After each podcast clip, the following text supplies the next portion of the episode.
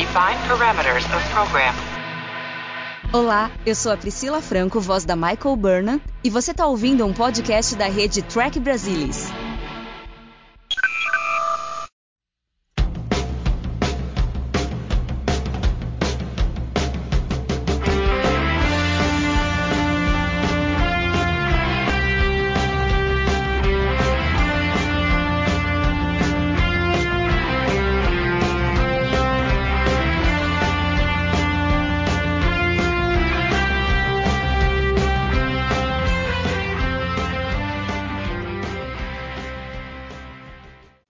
Olá, sejam muito bem-vindos ao Balde do Odo. Esse é o podcast da rede do Trek Brasilis para falar sobre a melhor série de Jornada nas Estrelas, Star Trek Deep Space Nine. E hoje a gente vai falar sobre o oitavo episódio da segunda temporada, Necessary Evil, que é o segundo grande clássico da série e possivelmente o melhor episódio dessa segunda temporada, muito embora vai ter aí uma certa concorrência com ele. E para falar sobre esse episódio hoje estão aqui Alexandre Bortolucci. Olá a todos, um prazer estar aqui com vocês novamente. E Luiz Castanheira. É ótimo estar aqui, grande episódio. Bom, esse episódio a gente pode até quase dizer que ele faz uma dupla com Do It. É meio que, entre aspas, uma continuação de Do It. E é interessante que ele é do mesmo escritor, né, do Peter Alan Fields, e também foi dirigido pelo James L. Conway, exatamente como em Do It. E é um tema que eu acho que o Peter Alan Fields escreveu muito bem e devia gostar de desenvolver sobre esse tema, em falar sobre a ocupação cardassiana em Bajor, as consequências, o que, que isso trouxe para os personagens. Personagens, e aí a gente, assim como o Duet em Necessary Evil, nós somos presenteados com um episódio excelente, muito bem dirigido, muito bem encenado, muito bem escrito, que tem, claro, uma outra coisinha que a gente pode conversar aqui, que poderia ter sido feito de maneira diferente, que a gente pode ter algum senão, mas eu acho que no geral é um episódio quase perfeito. Vamos falar então assim, rapidinho assim as nossas primeiras impressões. Castanha, o que, que você tem a dizer aí sobre Necessary Evil num primeiro momento? É, acabei de reassistir, fazia um tempo que eu não assistia. É o primeiro grande episódio do Odo, talvez um dos grandes episódios do Odo de toda a série. E é fascinante porque ele conta. É uma espécie. Não é a origem, talvez não seja a origem do Odo, que a gente nunca viu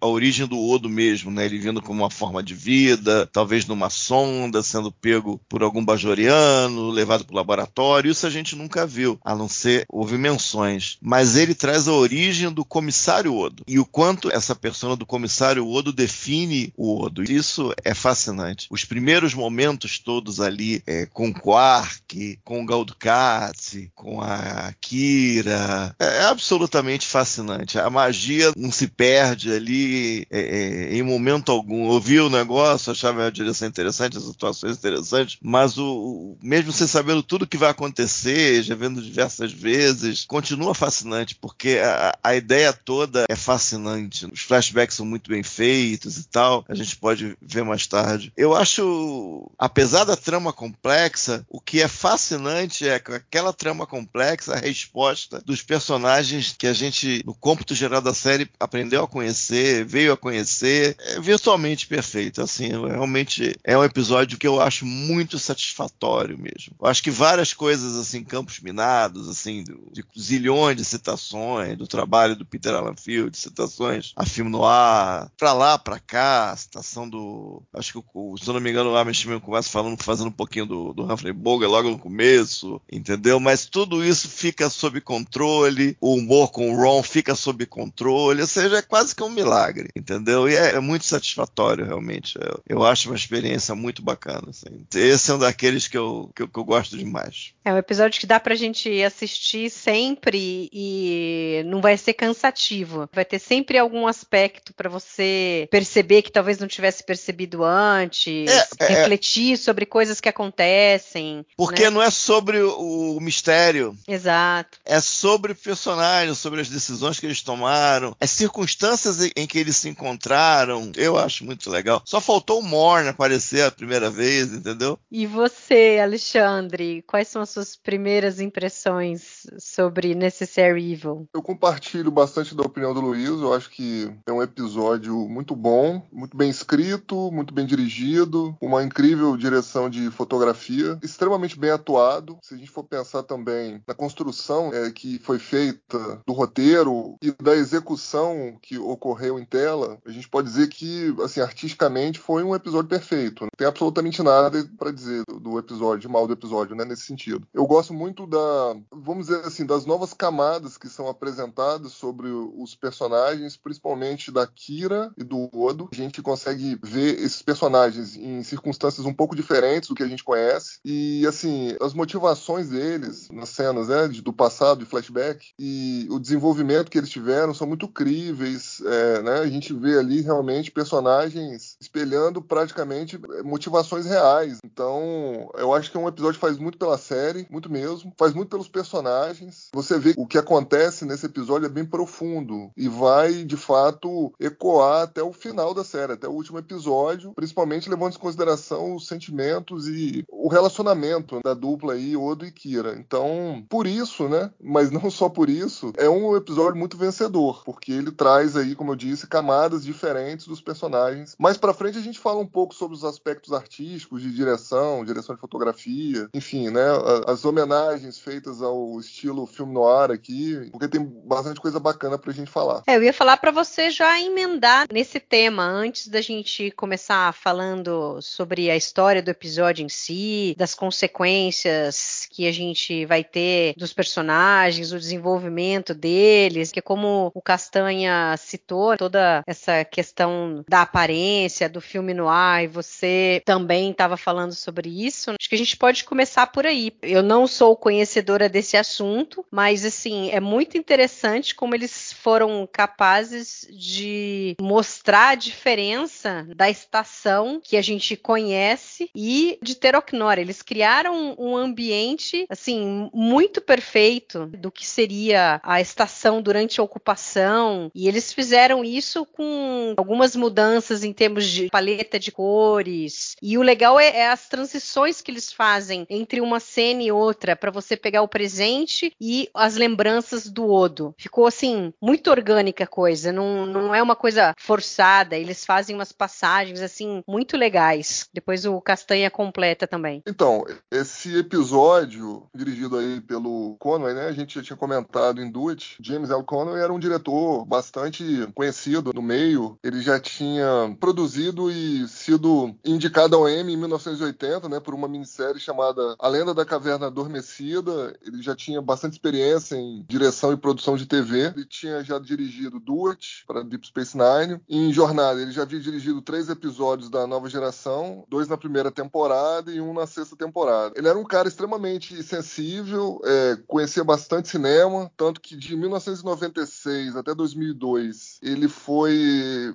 vice-presidente executivo da empresa do Aaron Spelling, aquele produtor famoso lá dos anos 70, 80, que entre várias séries é, tinha no currículo, né, Melrose Place, Barras no Baile, entre outras séries. Né, o James L. Conner era um cara bastante conhecido no meio, experiente, entendia muito bem do, de Hollywood, enfim, dos aspectos artísticos. E aí, assim, como Peter Alan Fields de fato escreveu esse episódio como uma forma de homenagear o estilo filme noir, que é um, um estilo de, lá dos anos 40 em Hollywood, é, mas ele deixou meio que a cargo do diretor se, se seria né, é, usado esse estilo. Obviamente ele colocou todos os elementos para o cara usar esse estilo. A trama girando em torno de um crime, eventual investigação, né, alguns personagens com certo cinismo, né, poucos escrúpulos, a presença de pelo menos de uma, né, femme né, que eles chamam, que engana o protagonista, é, flashbacks, né, entre outras coisas. Então o Peter Alan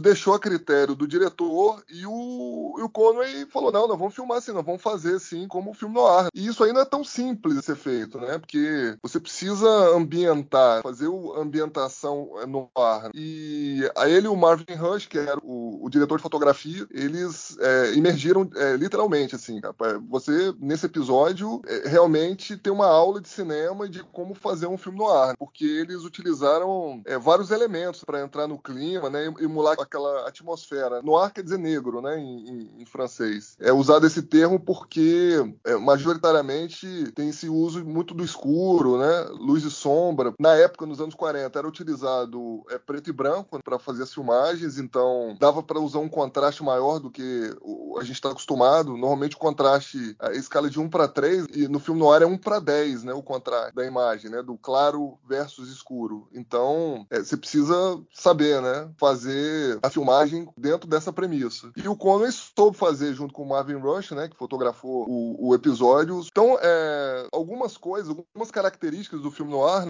elas já são colocadas desde a primeira cena, para você já entrar no clima. Então, a primeira cena, que é a Femme Fatale lá, que é a viúva do Vatrick, né, a Paula lá, tá conversando com o Quark, e ali é, a falta de energia, ele já dá subsídio para criar o clima de filme noir. A falta de energia, a chuva, né, o fundo, a tempestade ali, já deixa o ambiente mais escuro. Né? Ali a luz de velas. Depois tem a cena subsequente, né, no, no promenade, as lojas desligando as luzes, o promenade reduzindo a iluminação, porque tá fechando. Então isso tudo vai colocando a gente na vibe do episódio, que vai ter esse clima no ar. O Marvin Rush e o James L. Conway, eles também usaram filmagens de ângulos mais baixos, closes dos rostos mais próximos, que também é uma característica do filme noir. Eu lendo que a bibliografia do, do episódio, eles dizem que esse filme foi como se fosse inspirado no Terceiro Homem, que é um filme noir de 1949, né, com Joseph Cotten e com Orson Welles. Mas assim, honestamente, é, eu não achei, tá, que tem a ver com esse filme, né, O Terceiro Homem. Eu reassisti para dar uma olhadinha e não parece ter sido inspirado. Claro que O Terceiro Homem é um filme noir, tem vários desses elementos que eu já citei aqui, mas a trama ali, enfim, a história, até mesmo o estilo, assim, de, de filmagem não é o mesmo. O Terceiro Homem tem uma filmagem um pouco incomum, né? Muitas cenas com câmera colocada fora de nível, ficando com a linha do horizonte meio inclinada. Parece que tá na uhum. diagonal a câmera, assim. É uma técnica chamada de ângulo holandês, uhum. que é uma, é uma técnica usada para causar um, um desconforto proposital na audiência em algumas cenas de tensão. Aqui no episódio a gente não tem essa técnica.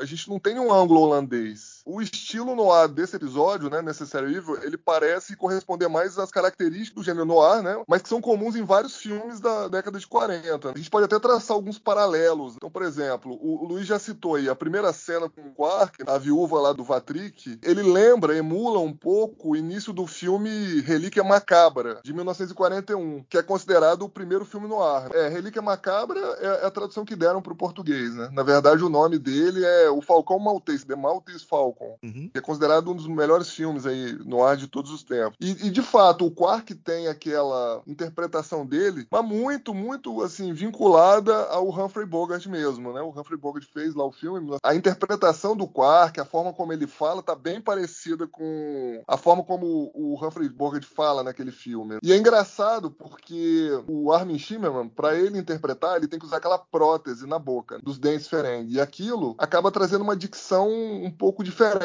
não tão limpa a dicção, que era um problema do ator é, Humphrey Bogart. E aí a gente tem a presença nessa primeira cena a, da Femme Fatale, a viúva lá do personagem Vatrick, né, a Paula, pedindo pro Quark fazer um serviço para ela. É exatamente a cena de abertura do Falcão Maltese. Então, é, essa cena é bem emulada, vamos dizer assim. A partir desse contexto, eu já consigo perceber que, assim, o, o, se a gente for comparar essa analogia que fizeram, né, o Necessário Evil com o Terceiro Homem, eu, eu já vejo que tem mais coisas do Falcão Maltese e de outros filmes do que do filme O Terceiro Homem. É, outros elementos também, por exemplo. Né? O filme noir, normalmente, durante o tempo, é, ganhou outra característica que é a narração em voice-over. Normalmente o protagonista narrando, explicando alguma coisa que está acontecendo. Por exemplo, Blade Runner, né? o, filme lá do Harrison Ford, 1982, o Ridley Scott. Eles depois colocaram lá uma narração voice-over, né? em off lá, o Harrison Ford narrando. Nesse caso, do Terceiro Homem, a, a única narração em voice-over que tem é no começo, e assim, na verdade é uma narração meio neutra, assim, né? Que, de uma pessoa não identificada, que é usado mais para introduzir e explicar o contexto de Viena, né? Após a Segunda Guerra Mundial. O detetive narrando, né, em voice-over, como o Odo faz nesse episódio, ele só aparece de fato nos filmes no ar em Fuga do Passado, de 1947. É um filme com Robert Mitchum, com Kirk Douglas. Que aí, de fato, é a narração de um detetive explicando a história, e nesse caso ele explica para a namorada dele usando os flashbacks. Então, assim,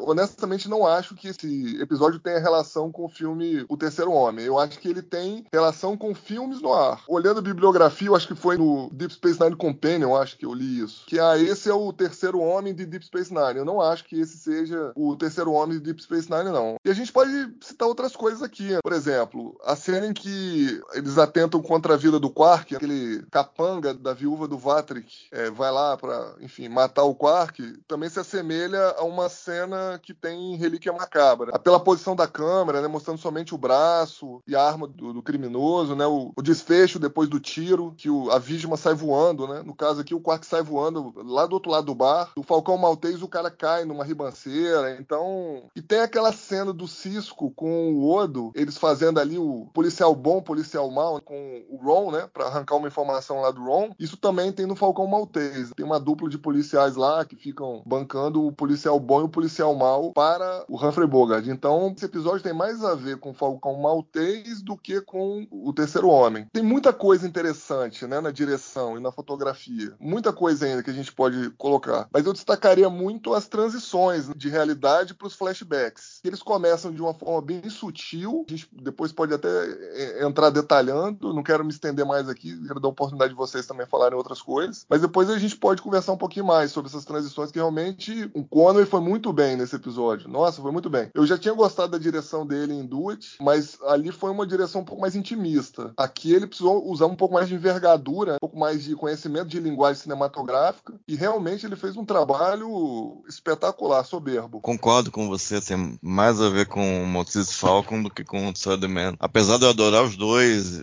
mas semelhança tem mais com a Relíquia Macabra. É, é, realmente tem muita coisa. A fotografia, né, é, de saturação, ela torna, o meu correu agora, a presença do Mark Lehman ali em Terok Nora era uma presença muito forte. E a forma como a maquiagem dele é capturada com essa fotografia desaturada é incrível. Ele andando de um lado para cá, parando perto, com aquela coisa de tomar o espaço cênico para ele e a forma como a maquiagem é refletida é muito bacana bacana. Uma coisa que eu acabei de pensar agora. Eu acho que a diferença da. É a mesma dupla de duets, mas a... eu acho que a diferença é que aqui você tinha um outro tipo de orçamento. Ali em duet você tinha um orçamento restrito e ali o mérito, principalmente nas cenas em que o Maritza está preso, é usar a inteligência ali, fazer uma decupagem de você conseguir ter movimento ali, de não ficar nada monótono, não ficar nada previsível, não ficar nada quadrado. Esse tipo de limitação e a limitação geral do orçamento. Aqui você não tinha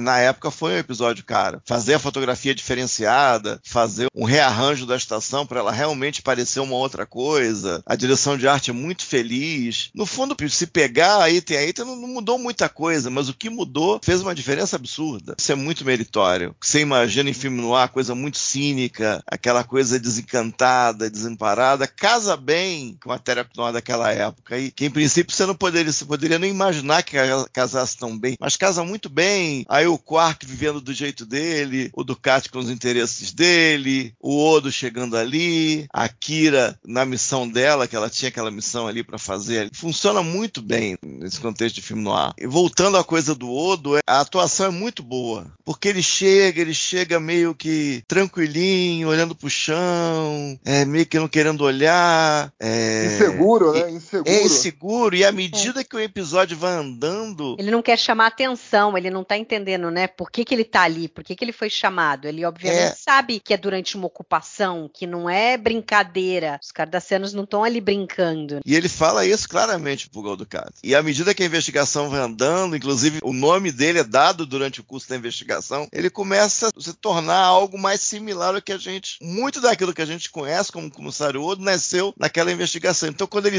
No primeiro momento que ele sacou, opa, uma lista? Onde que tinha essa lista? Aí ele vê que era justamente naquele compartimento em que ficava a loja. E aí que dispara o flashback, né? Que ele bota o código, aí, aí no flashback, eu não sei se é imediato, é um pouco depois, mas a transição é feita para casar as aberturas de porta, ele já vai mergulhando, aquilo dispara na mente dele a, a lembrança. Isso é que é legal, acho que o roteiro garante o disparo, não é aquela coisa, o flashback gratuito. Não, não, vai ter isso aqui no ar, vai ter que ter um flashback, valeu? Valeu. Não, o roteiro pede aquilo, que é tão importante para ele, foi uma coisa tão marcante para ele, a outra parte vai vir depois, que é imediato, ele começa a lembrar daquilo. Ou melhor ainda, talvez ele nunca tenha deixado de viver aquilo por algum motivo ou outro. Isso faz muita diferença. E outra coisa, é legal o episódio não fazer as coisas quadradas. Tipo, ele tá entrando no flashback, ele tá entrando na loja aí quando dá o plano reverso, o Ducati tá sentadão encostado na parede, de qualquer jeito. Aí depois ele chega, você já viu a morte? Aí ele vai tirar o plástico lá do cara, a câmera tá de um jeito totalmente diferente que você não imagina encontrar. Ele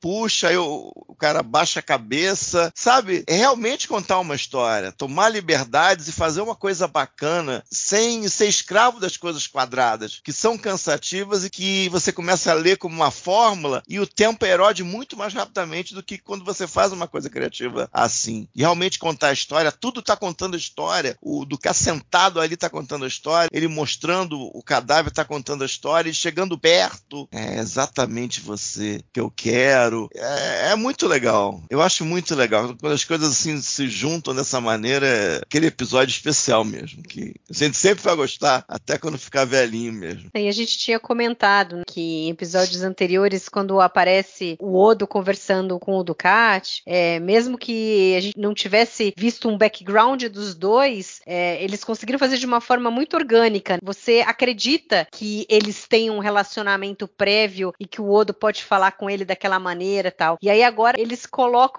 lá para trás e a gente vê a primeira vez que os dois realmente se encontram e começam um, um certo relacionamento. E aí da mesma forma eles fazem isso com o Quark e o Odo, que eles já chegam ali e a primeira vez que eles se veem já tem aquele bate-bola que a gente super conhece dos dois, dele, quem que você é, por que, que você tá procurando o dono, ele fez alguma coisa errada, né? Então é engraçado que os dois ali logo mostra essa afinidade que a gente vai ter depois. E claro, né, o Odo com a Kira, eu acho que é o highlight também desse episódio, que desde o início você vê que existe algo diferente ali. Não é à toa que o Odo ali meio que se deixou enganar no inconsciente pela Kira, porque ali já tinha alguma coisa assim especial entre os dois. E ela da mesma forma, embora ela tivesse ali para sobreviver,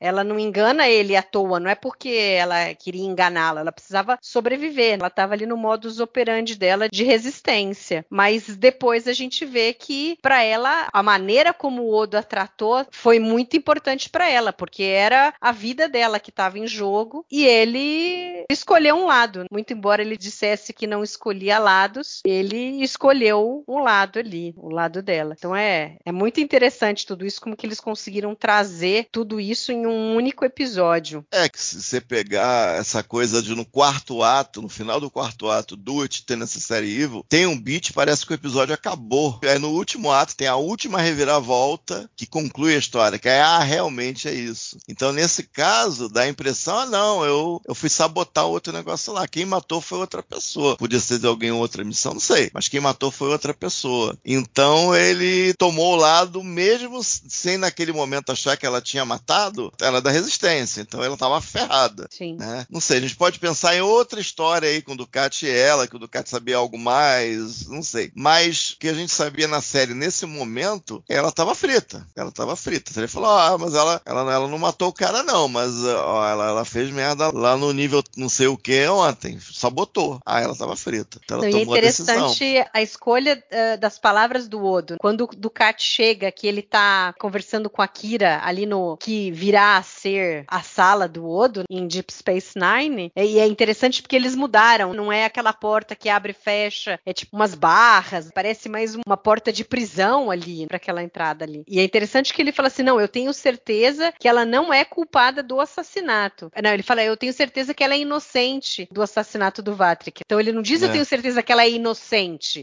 Is this her? I told you when I have the name. Is this her? No. If you're lying, shapeshifter. If you know as much about me as you say you do, Gul Dukat, you know I don't lie. I am convinced that she did not kill Vatrik. Né? Então é, é, muito interessante a escolha de palavras que o Odo usa para falar sobre a Kira. Se você pegar o Ducat pegando a, o braço dela uhum. e a uhum. Naná de costas, pega aquilo, tira a cor toda, botava na parede. É muito bonito o negócio. É muito bem fotografado. Realmente é fantástico. Naquele momento ali, e você para pra pensar poder que ele tinha ali em Teraknor. E as coisas mudaram.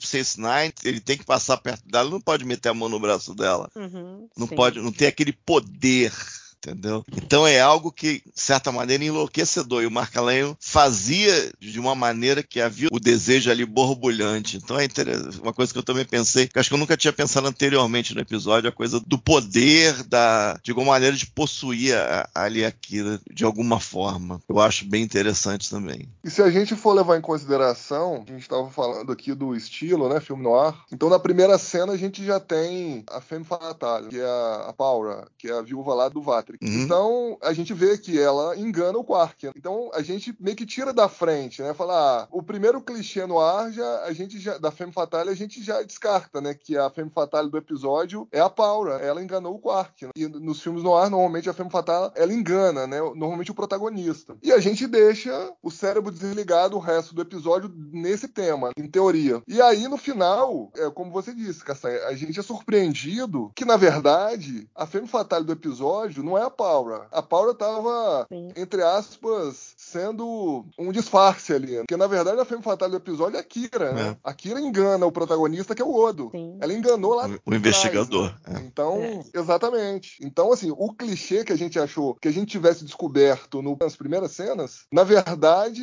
tudo bem, foi um, um clichê descoberto, mas a femme fatale do episódio não é a Paula. É, a, a Paula tem aquela vibe de sedução que as divas lá dos anos 40 tinham, Rita Hayward, enfim, a Barbara Stanwyck, para citar duas aqui, mas de fato a femme fatale do episódio é a Kira. A Kira que meio que, vamos dizer assim, engana o Odo. Né? Ela que faz com que o Odo tome as decisões erradas, que, que confunda o Odo, que manipule o Odo da forma dela. No, no, final ali, aquele final onde eles chegam, a, enfim, né, tem uma conversa franca finalmente, depois de, são cinco anos, né, de diferença, se eu não me engano, não é isso? Sim. Entre cinco os flashbacks. É. Isso, então. Então depois dos cinco anos, finalmente eles têm uma conversa conversa ali sincera, né, sobre o que aconteceu, né, colocam todas as cartas na mesa, enfim. A gente vê ali uma Kira super é, constrangida, né, do que aconteceu. E, e, é assim mesmo, né? Eu acho que o poder desse episódio também é isso, de, como eu disse, de trazer sentimentos críveis, porque as pessoas que a gente quer menos decepcionar, menos ficar envergonhado é, são as pessoas que a gente tá próximo, né? Que a gente gosta, que a gente ama. A gente não quer decepcionar as pessoas. E a Kira ali, visivelmente, tá constrangida porque sente que decepcionou o Odo em não ter falado a verdade para ele. Mas aí também é um momento quem nunca do episódio, que,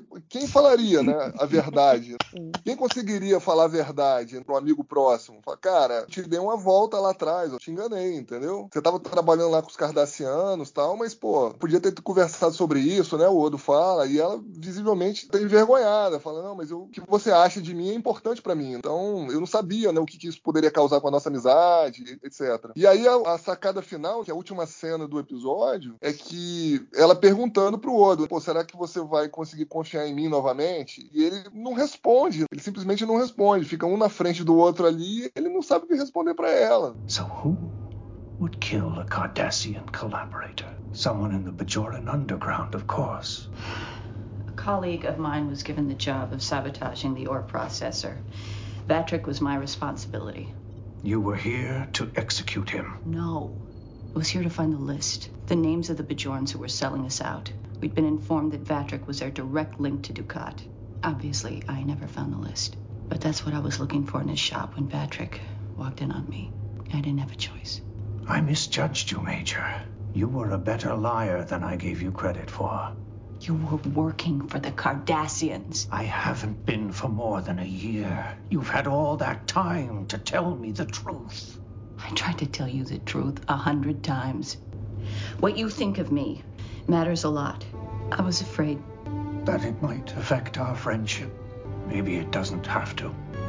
Will you ever be able to trust me in the same way again? É incrível, assim. Isso, e isso também é uma característica de filme no ar, né? De ter um normalmente um final mais aberto, assim, menos conclusivo. Então, assim, realmente esse episódio tem muito a acrescentar, é, assim, no relacionamento dos dois, de tornar aquele relacionamento dos dois, de fato, uma coisa é profunda, né? Uma coisa maior do que a gente conseguia perceber de fato até esse momento. Né? É, é um episódio definidor, né? Vamos dizer assim, para os dois personagens. É a origem do comissário Odo. A gente nunca teve a origem Inclusive, do é ela que fala, né? Sim. É, exatamente. Sim, ela usa a palavra né? pela primeira vez. Let me tell you something. Unofficially or not, you're working for the Cardassians.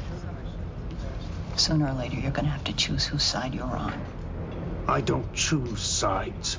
Everyone has to choose sides, Constable.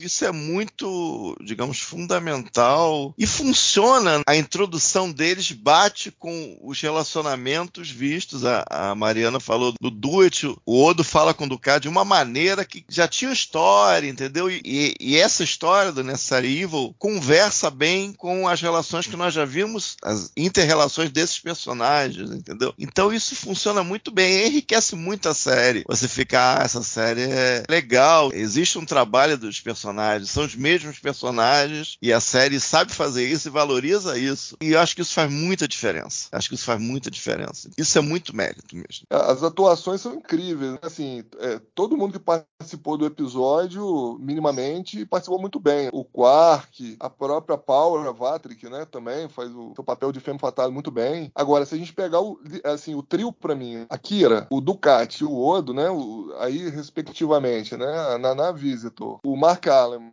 e o René Albejonar realmente eles destruíram, ah, destruíram o episódio. Destruíram, destruíram, é impressionante. Destruíram. O, o Mark Allen é igual você fala, né, o, o, Luiz? É, ele, ele é gigante. Quando gigante. Em Interocnor ele era a vida e é. morte de todo mundo ali. Isso que eu falo, gente. Às vezes você pega uma série, os caras gastam 13 episódios de texto para apresentar um vilão, que esse vilão é fera, esse vilão arrebenta, ele é formidável, ele é destemido, ele é impiedoso, entendeu? Mas o Mark Alaimo, em DS9, ele faz isso com extrema facilidade. Uhum. E nesse contexto, com essa fotografia em Teroknor, dentro da ocupação, ele vende realmente como a vida e a morte. O, o, tem um beat ali, o, o Quark, ah, o álibi caiu, que, que, a, uhum. que a Kira subornou o Quark. Aí o Ducati tá vindo. Enquanto o Quark não dá aquele gracejo, tipo assim, ó, a gente tem um arranjo e o Ducati tá vindo, você fica pensando assim, quem não conhece, caraca, o Quark tá ferrado. Ele vai levar uns breg aqui. Ele não vai morrer, que a gente sabe que ele não morreu, mas vai acontecer alguma coisa séria aqui. Até rolar relaxado, entendeu? She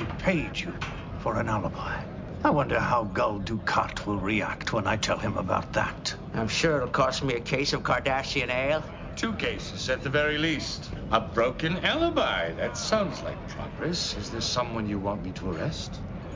Not yet. But soon. I need a name, Odo. You'll get your name when I'm certain it's the right name. Listen to the way he speaks to me, Quark.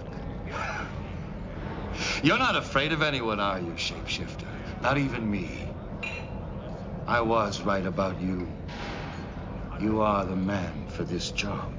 Ele tem esse poder, ele projeta esse poder. Quando ele pega a Kira pelo braço, ela de costas, ela tá ferrada. É muito legal. É, é, é muito legal, gente. E não é qualquer ator que sabe fazer uhum. isso, não. E, e, a série tem que trabalhar não só com o texto, tem que trabalhar com talvez o contexto e trabalhar com os personagens em volta. Isso não é tão fácil como pode parecer em primeiro momento, não. Ele não é o cara porra louca, né? O Cardassiano que sai matando todo mundo. Ele é isso também mas ele tem aquela outra faceta dele da necessidade de ser amado, da necessidade de que ele quer que os bajorianos gostem dele. É, é muito louco essa faceta dele, e ele trabalha isso como se ele fosse um deus mesmo para os bajorianos. E aí faz todo sentido ele chamar o Odo para trabalhar ali e ser o cara que vai é, mediar tudo, é o cara que não é nem cardassiano nem bajoriano. Então é como se ele estivesse dando, ah, não, eu estou dando um presente para os bajorianos. Não é o cardassiano que vai lá e que pega cinco, seis ali e mata, executa todos. Não, eu sou o bonzinho. Eu tenho aqui um cara que vai investigar, que não tem nenhum viés com os cardassianos. Ele vai ser justo né? vai se fazer justiça. Então é, é muito interessante como ele trabalha isso daí. E é fascinante a economia de material com que eles conseguem fazer isso. Isso eu acho muito legal. É, até então o Ducati apareceu em Emissary é duas vezes no É muito vídeo. pouco tempo de tela. É, muito pouco tempo é. de tela, entendeu? Então, e nesse ponto, é, é o que você fala, que o cara, às vezes, para incorporar o personagem, ele não precisa, para ele passar a mensagem, se fazer entender, né, vamos dizer assim, às vezes ele não precisa de 13 episódios. Porque na cena inicial que ele aparece, né, que é logo depois ali, o primeiro flashback, o, o Odo entra na loja do Kim e vê o Ducati, como você já comentou, Luiz, sentado, perdido, largado, sentado lá na loja do químico esperando o Odo chegar. Tomando um É, chá, você- né? Ele tá tomando um É, chá tranquilo. ali, tranquilo, e o cara morto do lado dele. Exato, exatamente. E, e- aí, assim, você vê que o cara, assim, né, só pela linguagem corporal do cara, o jeito que ele fala, já é intimidante, né? Aquela intimidação velada, mas já é inti- intimidador, né, o negócio. E tem aquele charme, né? Aquele charme ameaçador, aquela voz autoritária, mas sem ser forçada. Realmente, eu acho que o, o Mark Alaimo, acho que ele nasceu para fazer esse personagem, cara. Impressionante. O, o, o Ducati é o, perso- acho que é o personagem da vida dele. E se a gente for pensar, falando desse flashback, o, o Luiz já comentou aí anteriormente, que é a primeira transição, que é Sim. o Odo recebendo a informação do Ron que, bom, a gente pegou uma, uma caixa que estava ali na loja do químico. Aí o Odo já falou, mas, mas como assim, na loja do químico? É, você quer que eu abra para você, Odo? O Odo nem responde, ele só digita a senha ali na porta, né, naquele portão de entrada. E, cara, e a transição é muito legal, porque a gente tá numa fotografia com uma luz avermelhada, que seria os dias atuais, vamos dizer assim. E aí, quando o Odo digita a senha e o portão abre, já corta para uma câmera dentro da loja e focalizando o portão abrindo. E aí a gente já vê que tem uma coisa diferente, que ali é aqueles tons de cinza, um azul desaturado, o ambiente está mais esfumaçado. E aí a gente percebe que a gente está na estação, mas não é Deep Space Nine. Agora nós estamos em Interlock Norra. E isso é feito de uma forma tão bacana, porque se a gente for levar em consideração o Odo destrancando e abrindo o portão, é como se fosse uma metáfora dele acessando o passado dele. Sim, foi perfeito, Alexandre. É? Então, Quanto- assim, pô, quanta é uma coisa foi pensada? Sim, exatamente. Então, é de uma sensibilidade tão grande, assim, né? Pra ser o primeiro flashback, eu tô dizendo, né? O cara tá, Exatamente. ele tá, tá Exatamente. de- começando a desnudar o passado. E aí, assim, de novo, né? O James L. Conner é um gênio, porque ele fez a transição pra gente se ambientar ao estilo noir, que a gente sai de uma cor quente, tudo bem que tá meio escuro, mas se vocês perceberem a iluminação é avermelhada. Quando ele transiciona pro flashback, muda completamente, né, o tom da cor como disse, fica um azul desnaturado, com uns tons de cinza ali, principalmente dos uniformes. A própria roupa do Odo, né? São tons de cinza ali, tons escuros. E a filmagem, né? Ele primeiro tá filmando do ângulo meio superior, quando ele tá nos dias atuais. E quando ele entra no flashback, a câmera é, inicia embaixo, que é uma característica do filme noir também. Então, assim, incrível, né? Realmente, a atenção que o James L. Conner deu, os detalhes, para emular a vibe, o, o ambiente no ar, realmente é incrível. E a gente, assim, falando sobre essas transições, essa primeira transição é mais suave. Depois as transições vão ficando um pouco mais bruscas, né? Mas igualmente interessante. Durante esse flashback ainda, a gente é levado a andar pelos corredores de Teroknor para perceber como que a estação tá diferente. Então a gente vê lá que tem um portão, né? Esse portão divide lá a estação, vamos dizer assim, de uma parte mais social cardassiana, né? Mais funcional cardassiana e a parte do gueto ali, né, que onde ficam os bajorianos e a gente vai sendo levado por esses corredores pelo Odo que tá ali é, conversando com a viúva do Patrick. Essa segunda transição do flashback para os dias atuais é quando a, ela aponta para Kira, né, fala assim, ó, é, é aquela ali, ó, meu marido teve um caso com aquela ali. E aí o Odo olha para Kira, aí a, a gente vê a Kira completamente diferente do que a gente conhece, né, de cabelo comprido. Você vê a linguagem corporal dela ali meio tensa, né, ela pegando ali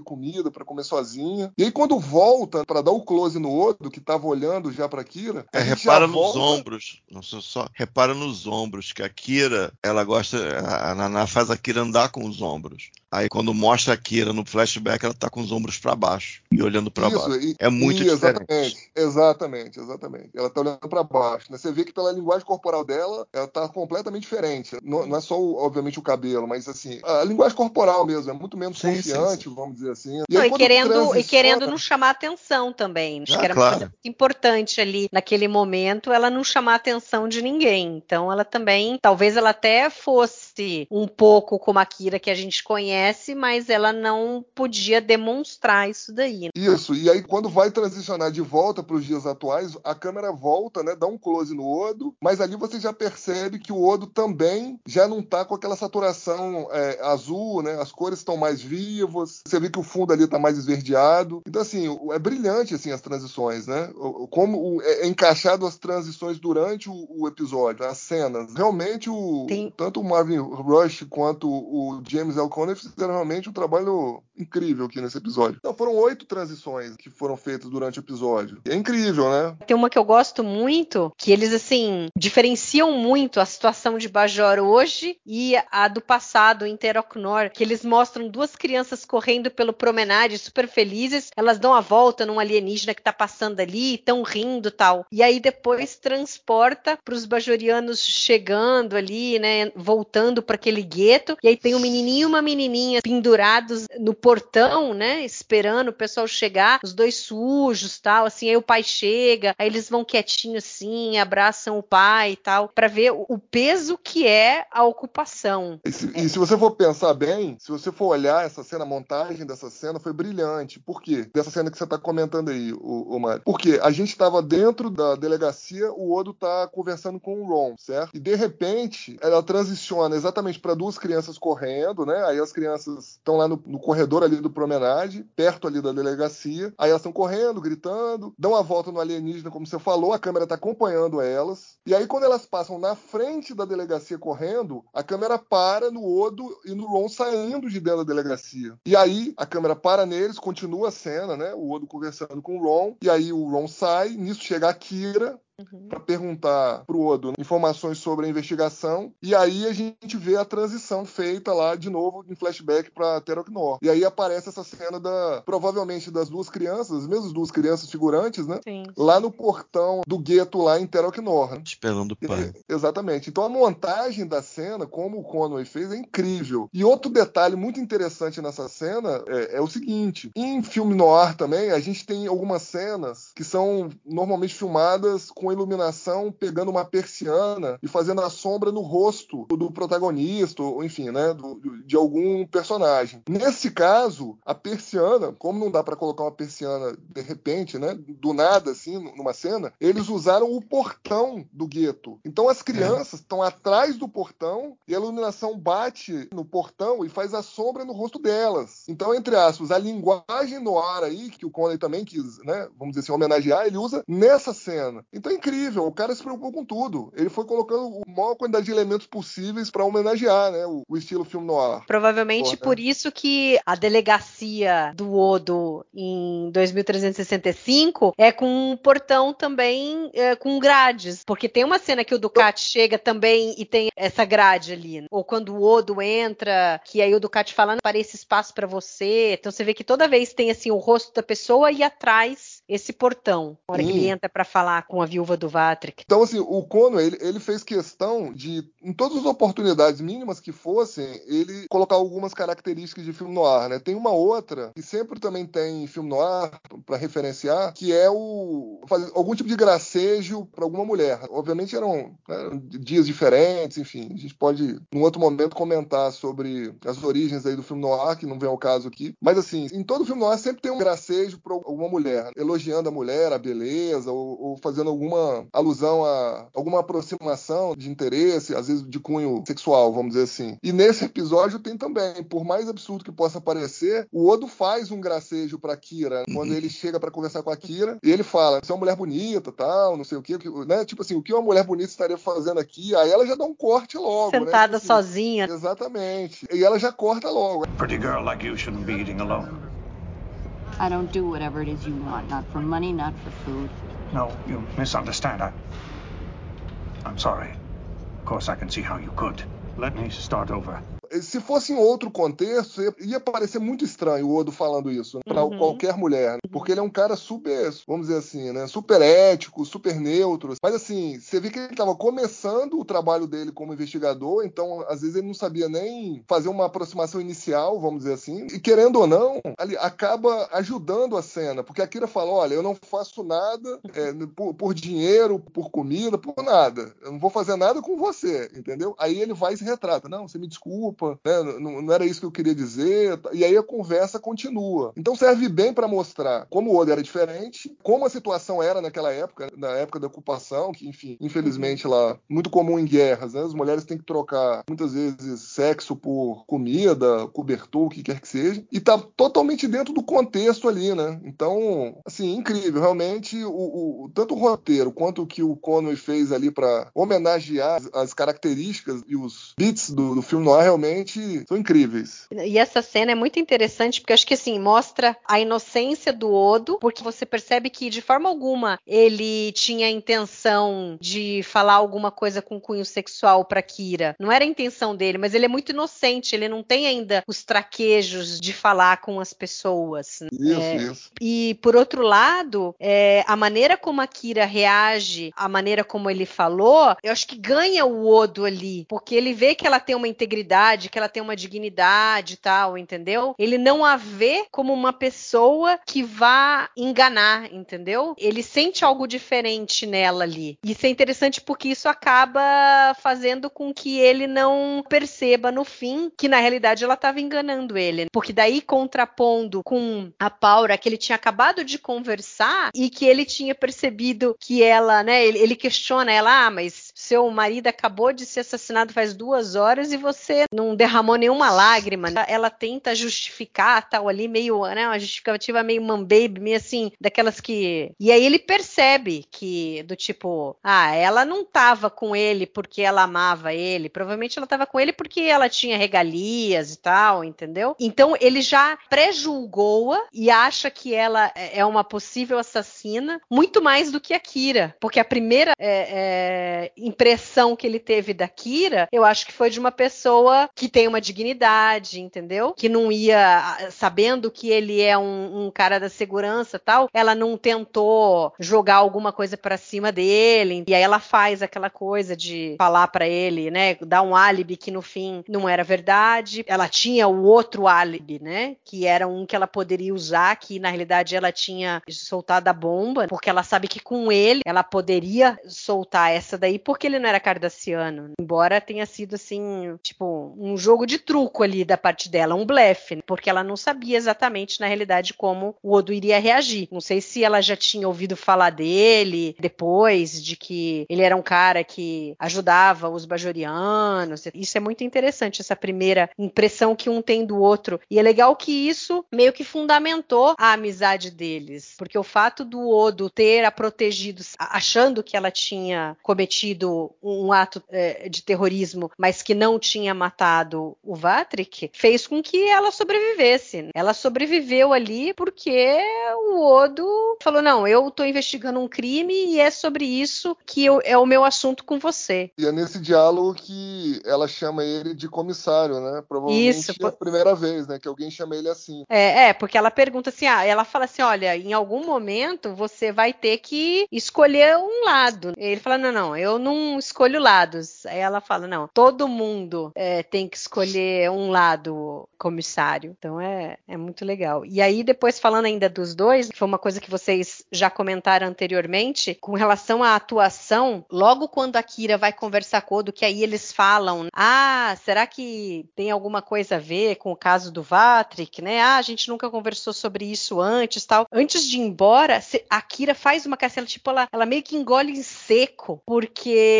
ela sabe a consequência disso, do que vai trazer, que em algum momento ela vai ter que contar para ele a verdade. Porque até então, nesse um ano que eles estiveram juntos trabalhando em Deep Space Nine, eu acho que é justificável ela não ter falado para ele, porque é, ela fez tanta coisa durante a ocupação que ela teve que fazer para poder expulsar os cardassianos. A intenção dela é esquecer tudo isso, passar uma regra e começar uma vida nova. Então, acho que ela não ter contado até então para ele, ok. Mas a partir do momento em que veio à tona o caso, ali naquele momento, ela poderia ter falado: Olha, preciso te falar uma coisa. Mas ela não tem coragem. E aí a Naná engole em seco assim tal e sai. Nossa, a cena é, é fantástica assim. É que, sob o ponto de vista da Kira, é, foi mais uma missão. Porque o. Talvez tenha um peso no relacionamento deles, sim. Mas para a vida toda da Kira, tem um peso menor do que para a vida toda do Odo. Até pela origem dele. Ele tinha saído do laboratório dois anos antes. Né? Então ele é muito mais inocente. E aquilo ali foi muito maior na vida dele do, do que era para Kira. Por mais que ela colocasse o Odo no pedestal, por mais que ela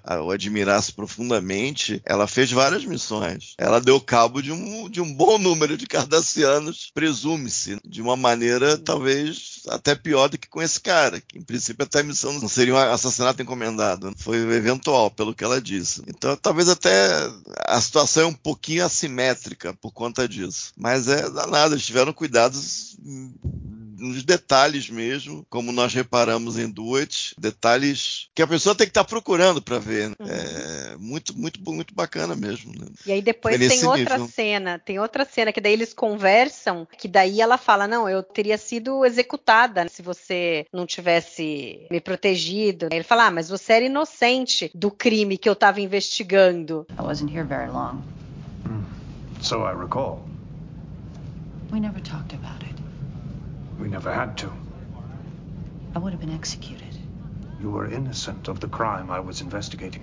That wouldn't have mattered to the Cardassians. It mattered to me. Né? E ela, tipo, ali também teria sido um momento de falar a verdade. Aí ela assim, ah, mas isso não ia importar, porque os cardassianos, para eles não importavam isso, que eu era inocente desse crime, eu não era inocente. E aí o Odo fala, não, isso importava para mim. Então, quer dizer, ainda carrega, aí ele joga um peso em cima dela ali, né? de ter que contar para ele, e aí ela não quer contar porque ela tem medo das consequências. Mas eu é, acho que no final, eu tenho a impressão, quando eles conversam ali e ela pergunta, porque antes dela ela perguntar se ele algum dia vai poder é, perdoá-la, é, ela fala se vai poder confiar nela. Vai confiar, isso, vai, é, vai confiar nela de, de novo. É, antes disso, ela fala que ela tinha medo de contar para ele, né? Porque é importante para ela o que ele pensa dela, o que poderia afetar a amizade deles. E aí ele fala, não, talvez não tivesse que, porque ele tem a consciência de que quando ela fez isso, eles não eram amigos. Ela fez isso para salvar a vida dela. Né? Então ele sabe que ela não fez aquilo porque ela gosta de mentir, ela gosta de manipular as pessoas. Não é isso. Mas a mágoa dele é nesse momento agora, a partir do momento em que veio à tona a história do Vatrick do assassinato dele de novo, ela teve oportunidade para contar para ele e não contou. Mas eu acho que mais do que isso, eu acho que o Odo, não sei o que, que vocês acham se, se é viagem minha assim, mas eu acho que ele fica bravo bravo com ele porque ele deixou ser enganado. Ele não percebeu que ela estava mentindo para ele. Exatamente para aquela coisa que eu falei. Ele via a Kira como uma pessoa, logo que ele conheceu, como uma pessoa digna. A Paula não estava agindo como uma viúva deveria agir. E aí ela parecia muito mais uma assassina do que a Kira. E ele se deixou levar por isso. Acho que desde esse início, o Odo sente uma certa, não digo atração ainda, mas alguma relação forte com a Kira Kira ali. Porque não é à toa. Veja que aí ela vai embora da estação, passam-se cinco anos, e aí vem a federação, aí ela vai para Deep Space Nine. É pouco tempo que eles têm de convivência ali, a hora que começa a série. Assim, a amizade deles é muito baseada nesse primeiro momento que eles se conheceram. É, até, é muito a, louco isso. É, até onde a gente sabe, a gente pode especular, é claro, que houve algum encontro adicional, não sei, alguma troca de correspondência, ou ele ficou pouco ouvia notícias sobre ela, que também não deveria ter sido muito fácil. É. Mas fica aquela coisa de que o encontro deles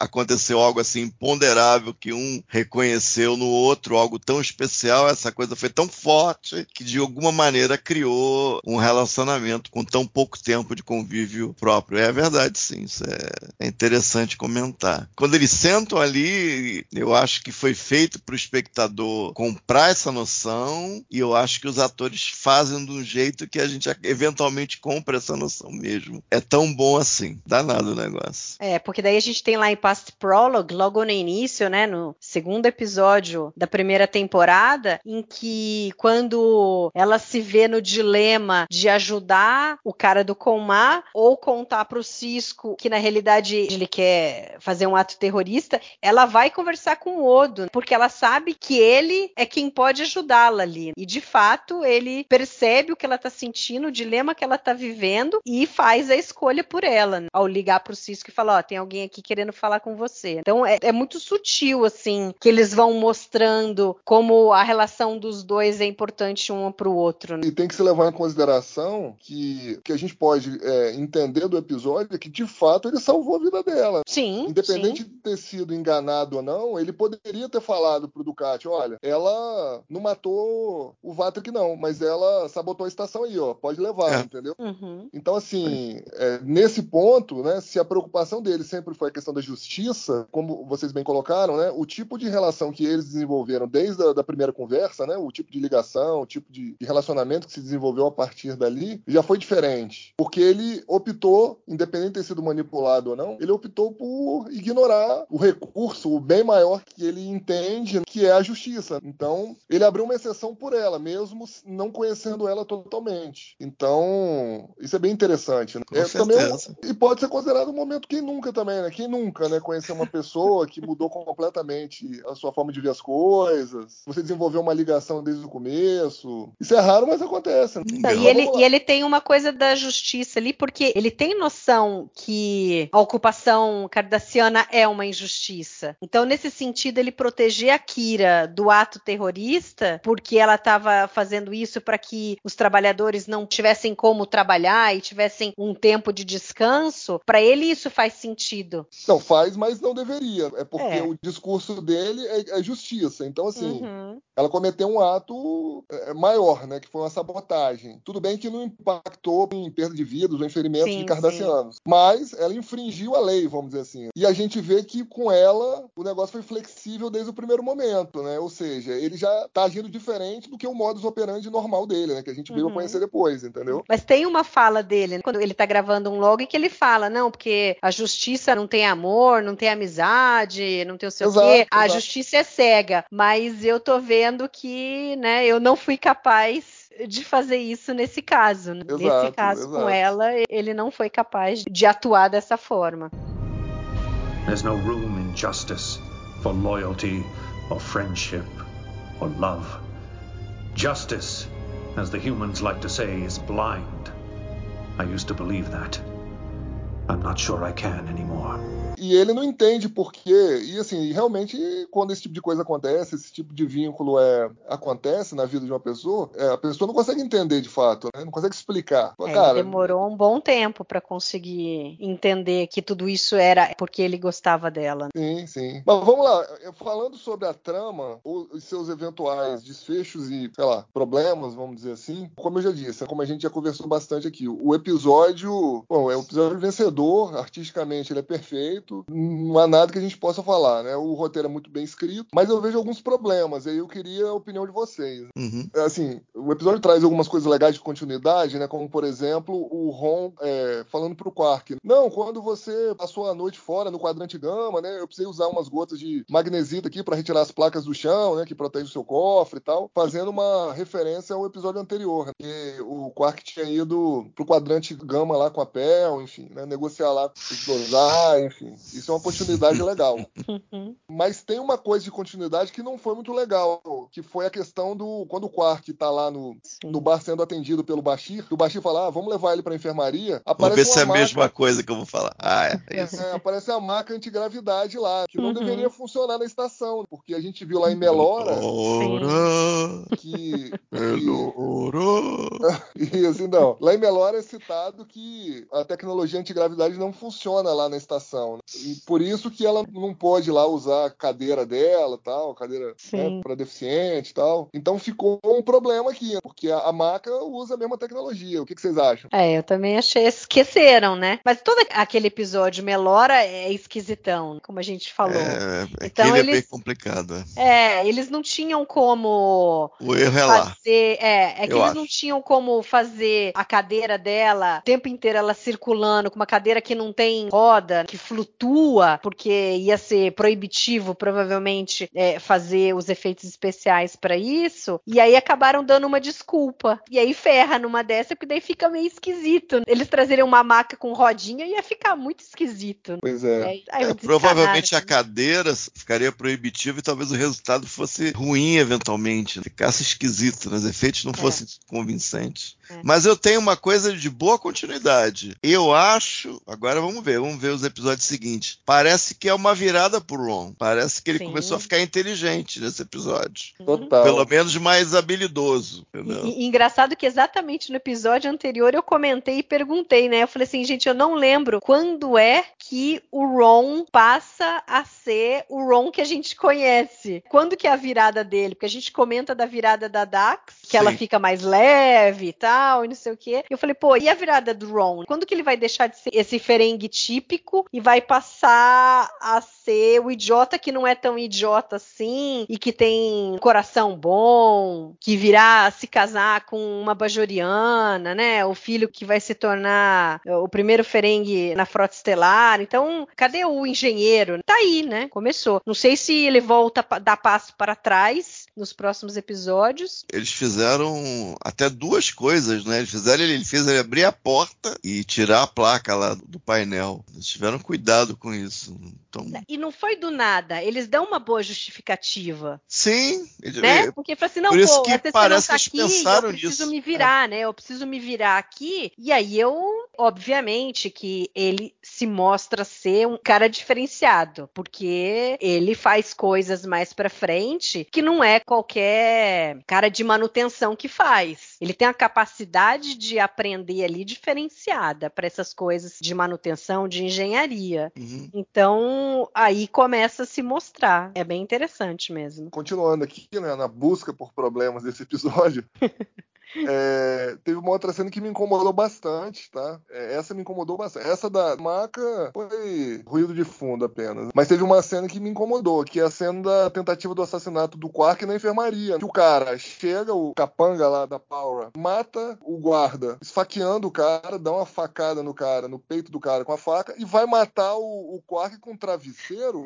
Eles podiam ter resolvido isso melhor. Isso é uma mulher, assim. É. Pô, entendeu? Não tá- estavam na na coisa assim, bem low-fi, tava naquela vibe low-fi de. Uhum. Tem que ser aquela coisa bem nossa, né? Do nosso mundo. né? Eu entendi a vibe, não fazer barulho e tal, mas pô, o travesseiro não, cara. Uhum, uhum. Ele queria matar sem parecer que ele morreu porque alguém matou, entendeu? Mas ele matou o Asfixiando. guarda. Então, guardou uma- então, exatamente. Aí ele teria que não, ter vindo. indefensável. É, ele teria que ter vindo por trás, sem o guarda vê-lo, entendeu? Pra não saber quem ele é e de repente dar uma injeção pro cara dormir, alguma coisa assim. Aí faria sentido o travesseiro. Mas realmente, do jeito que ele mata o Bajoriano lá, por que, que ele não enfia a faca no É, quarto? ele, che- ele isso, chegar né? com as flores também foi meio esquisito, né? Foi, Foi, meio. foi. meio.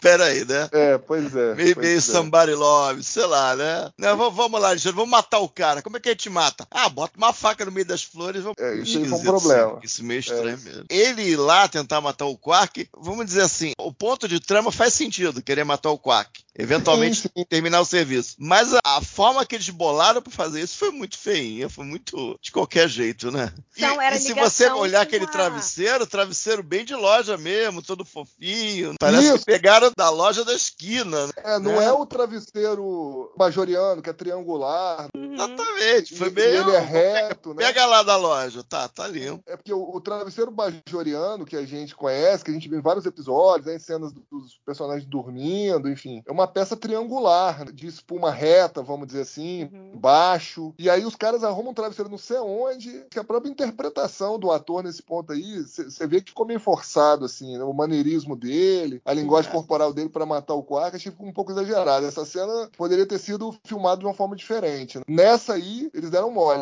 Aí, assim, o- nessa o Conway deu mole, deu um molezinho. Sim. Como eu sempre digo, né? O, o diretor ele tem que ter a sensibilidade de saber o que tá indo pra tela, né? Tudo bem ali que ele já tinha Uhum. feito mágica ali com todas as referências referências que ele fez, as filmagens que ele fez ali, as referências ao filme noir, mas nessa aí ele deu um molezinho. É, porque ele até poderia ter vindo com a faca e a hora que ele ia enfincar a faca, o Ron entra e começa a gritar, aí ele larga a faca e vai para cima do Ron. Aí teria feito mais sentido, né? Pois é, pois é. Quer dizer, dava para ter acertado. Né? Dava, dava, dava para ter acertado. Outra Agora coisa tem... que não sei vocês, mas assim, depois, né, obviamente, racionalizando, não sei se faz tanto sentido assim, a gente pode até pensar em algumas coisas, mas assim, para vocês, ok, o cara ter guardado uma lista de nomes de colaboradores atrás de uma parede e a mulher querer recuperar isso depois de cinco anos, entendeu?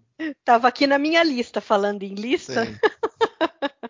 A lista estava na lista. A lista estava na lista. Não, realmente, acho que a gente consegue trabalhar para os roteiristas e achar uma justificativa, mas realmente é esquisito. Pô, eram oito nomes, o cara não era capaz de guardar esses nomes de cabeça? Por que, que ele teria uma prova de quem é colaborador que pode incriminar as pessoas? Porque ele também era um colaborador, então era uma é, rede é, de colaboradores, aquilo, é, né? É, lá vou eu ajudar o roteirista. Aquilo ali podia ser uma. Se bem que, olha só, olha só, poderia ser um seguro de vida. Isso, mas ainda exato. assim, estamos no século 24. Poderia ter sido feito de outra forma. Ou então, se foi feito, aquilo ali era a última salvaguarda, não sei. É, eu pensei numa salvaguarda para a esposa dele, porque é. ela sabia da lista. Então, talvez ele pudesse ter falado: olha, se algum dia é, eu não estiver aqui, acontecer alguma coisa comigo, tem guardado ali um negócio que você pode usar para ter uma segurança, entendeu? Então eu, eu acho que faz sentido, mas aí, claro, falta uma frase que ela tivesse falado com o capanga dela, é, ou a época, quem, entendeu? A época tenta ser resolvida, ela tá sem grana, ela tá ferrada. Uhum, eu não sei se de sim. fato ela se prostituiu ou não,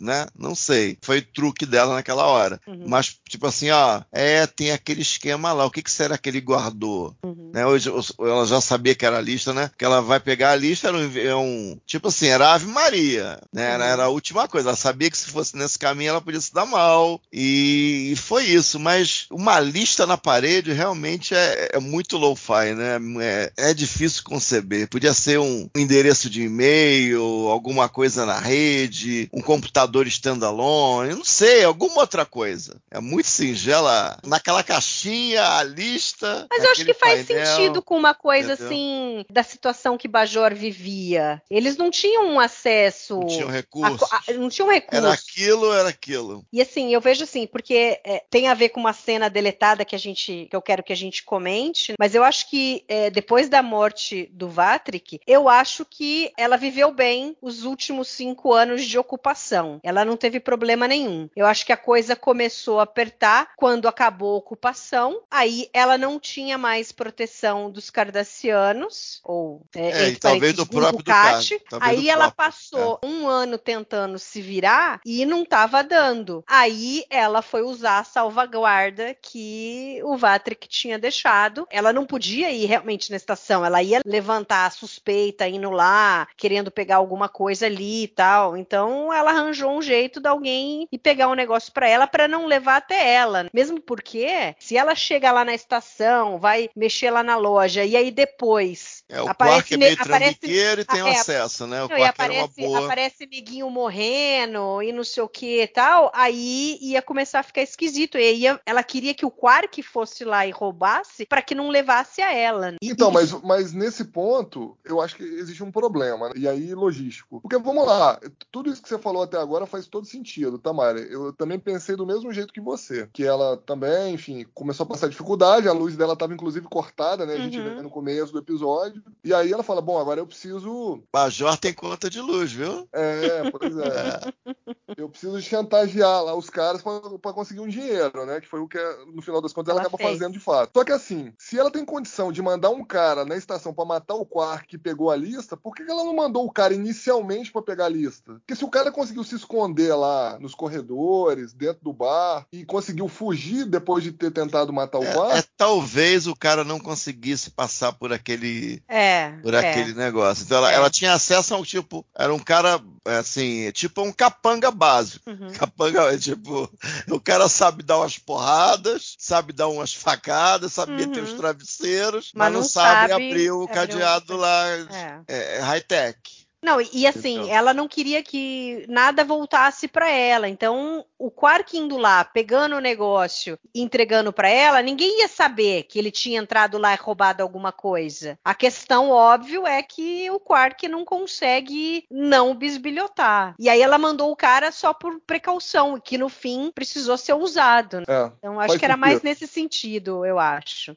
é, é, fez Pra sentido. preservar o fez segredo, porque aí o Exato. quarto talvez fosse competir na chantagem, po- provavelmente, Uhum, né? uhum. sentido. É, é, fez sentido, fez E, sentido. e- e é legal, e- eu acho mais legal que o episódio só tem 45 minutos de créditos, mas ele tem uma convicção no material que ele deixa tipo, eu acho que correndo até o, sei lá, o oitavo, nono minuto, parece que é uma história do Quark. Uhum. Você Entendeu? É, é uma, é muita confiança no negócio. É muita confiança. Entendeu? Eu, eu reparei isso e falei, caramba, quanto tempo fica na história do Quark e do Ron? Eles, eles falando de, de ácidos, de negócio do episódio passado, de que ele pega o negócio do Quark e aprendeu a, a meter a senha, aprendeu o negócio para tirar a chapa, mas ele repôs as placas do negócio do, do cofre forte do Uhum. Quark. Entendeu? Uma confiança tão grande. Cara, impressionante. né? Eu acho muito legal esse episódio. A confiança que. Eu acho excitante essa confiança, porque acaba criando uma espécie de tensão quando você vê ele todo. Caramba, como eles colocaram as coisas progressivamente, sem quebrando formatos. E, e é, é muito legal. Eu acho muito legal mesmo. E aí do que a gente Fala. falou dessa da, da lista, né, e da Power usando como salvaguarda, tal, que aí de repente ela se viu sem ter como se sustentar, eu acho que a cena deletada passaria a dar mais sentido pra isso. E o que acontece? É, na cena, o Odo tá indo pro quarto da Paula pra conversar com ela, só que da hora que ele tá chegando,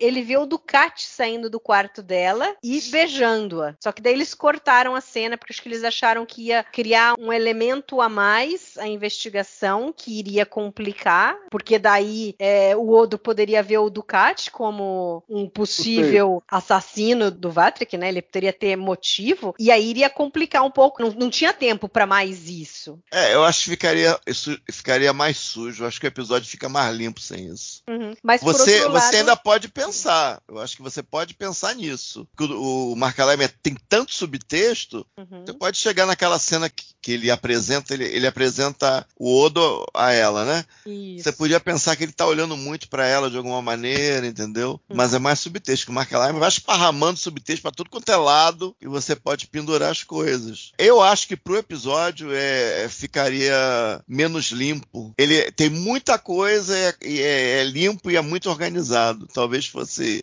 talvez fosse desnecessário isso, talvez. Eu penso um pouco diferente. Eu acho que essa cena faria mais pelo episódio. Porque Hum. ela se conectaria de formas diferentes à história. Então a gente saberia que o Ducati tinha um caso com a Paula e que isso eh, ajudaria, por exemplo, a justificar por que ele colocou o Odo a cargo da investigação. Porque se ele ficasse a cargo da, da investigação e, teoricamente, lá, o alto comando cardassiano, sei lá, descobrisse que ele tinha um caso com a Bajoriana, poderia dar ruim pra ele, entendeu? Então ele falou: não, eu, eu vou me afastar um pouco aqui, porque senão fica muito holofote em cima de mim. E tem outra coisa, se a gente for pensar bem, é, é, é o que, é tudo que a Mari racionalizou aí pra justificar por que, que a Paula quis pegar a lista. Porque até a ocupação, a gente entenderia que ela tinha ficado, entre aspas, amparada pelo Ducati. Depois que acabou a ocupação, de fato, o, o padrão de vida começou a cair e ela teve que dar os pulos dela lá pra fazer a chantagem lá com os colaboradores. Então acho que se conectaria melhor ao roteiro, entendeu? Eu acho que ao que o Peter Alan Fields escreveu, isso ficaria mais conexo. Obviamente a gente não viu o resultado disso em tela. né? Que, é, Uma coisa é o que o cara escreveu, outra coisa é o que a gen- é, é como a gente vê isso na tela, né? Mas assim, olhando a descrição dessa cena, pra mim a, a história ficaria mais conexa. É, Eu teria menos dúvidas, porque depois eu fiquei pensando também, falei, pô, mas por que, que o Ducati não foi investigar esse negócio? E, e essa cena daria uma explicação. Ele dá lá a explicação dele, né? de Então que- você acha que ele ter os colaboradores ali próximos a ele não seria um problema? Em termos É, não, eu acho que esse seria. de esse- Esse, é, não, esse é um motivo também por ele ter chamado o Odo. Porque ele não queria então, que esse é um levasse a, a essa questão dos colaboradores, entendeu? Sim, esse é um dos motivos, mas será que só esse motivo seria suficiente? Normalmente, quando você precisa se afastar de alguma coisa, você precisa de mais de um motivo, né? A história do, do avião que cai. O avião não cai normalmente por causa de uma coisa só, ele precisa de mais coisas para cair. É, sob esse ponto de vista, faz sentido. Tem aquela coisa da. Inclusive, a gente vai ver a história mais tarde na série, de que família é tudo para né, pra, Uhum. os cardassianos, não sei o quê, e ter uma amante Uhum, bajoriana uhum. seria uma blasfêmia, sei lá. Seria uma Então, maluquice então, total. por- É. Exato, por ser bajoriana, entendeu? Uhum. Por ser bajoriano. Pelos cardassianos considerarem os bajorianos uma raça menor, vamos dizer assim. Porque, então, é. eu acho que isso causaria problemas. É, eu não sei se em termos militares ele poderia, ou estava autorizado a, a- Eu- ter eu essa rede que- de Eu colaboradores. acho que em Bajor era tudo permitido, desde que isso não fosse levado para Cardassia Prime. Eu acho que os oficiais é, cardassianos que, que tiveram amantes bajorianas, era tudo bem enquanto estava ali. A hora que a coisa chegava lá em Cardassia Prime, aí acho que mudava de figura. Exato. É, Então, acho que é órfãos tudo-. Tudo bem né, se tal. você não for pego, se não tiver nenhum escândalo, se não aparecer Isso, nenhum isso. filho, igual acontece depois com o Ducati com a Zial e tudo mais. Isso, exato. Exatamente isso. Eu acho que essa cena também teria outra coisa é, interessante se ela é, existisse, é porque a gente não tem uma explicação de como terminou a investigação. Por que, que o Odo parou de investigar? Como que foi a tratativa dele com o Ducati? O Ducati aceitou simplesmente que o Odo não achou um culpado ou que a quem mais parecia culpada era Sim. a viúva, mas ele não conseguiu provar isso daí, entendeu? É, o Aí- final, na realidade é mais que isso, Mariana. O final da história de como ele se tornou comissário mesmo regular, a gente não tem acesso. É, exatamente. Porque a priori É ele mais, falhou, é mais né? do que isso ainda. É. A priori Sim, ele a gente não tem falhou. acesso a isso. é. Nós não vimos isso. É. A não ser que o Ducati achasse que a Paula é que tivesse matado o Vatrick, mas ele não queria que ela que fosse acusada disso, porque de repente ela poderia dizer que ela era amante dele e tal, ia ficar um embrólio, entendeu? Acho que mais do que ser esquisito o cara guardar uma lista, eu acho que talvez faltou um detalhezinho ali do Odo dizendo como foi que a investigação parou. É. E aí talvez se o Odo vendo o Ducati com ela, de repente pudesse ter alguma conversa entre os dois que no fim decretasse o fim da investigação, entendeu? Ele libera a Kira e aí depois ele acaba não seguindo com a investigação, mas o Ducati não quer penalizá-lo, porque ele sabe, vai ver que ele achava que era mesmo a viúva que matou o cara, ou então foi alguma disputa besta entre um bajoriano e tal, né, entre eles lá, mas é que o Odo não ia continuar- inventar. O Odo não ia Isso, inventar. o Odo não ia Ele ia inventar. falar que não descobriu. Exato, exato. Ele não ia Mas ele queria continuar com a figura do Odo ali, porque isso engrandece a figura do, do próprio Ducati, de É. ser o cara que Eu não é, sei se tem algum pocket pra- essa, essa parte da história. Eu não sei se tem algum pocket que É, fala Tem um um, pouco pocket mais. que fala alguma coisa, eu não, eu não lembro se é naquela trilogia que fala sobre a ocupação, mas eles falam mais alguma coisa a ver com como a Kira conseguiu sair da estação, e aí tem a ver que na realidade o, o Ducati por trás, eu acho que ajuda sem ela saber, porque ele sabe que ela é filha da Kira Meru, que- Tá. com quem ele tinha tido o caso, entendeu? Que até então, obviamente, nesse Review isso não acontece, isso só vai acontecer lá em É, Darker Than, than Eu- Death eu- or Night, eu né? tava omitindo essa parte. É.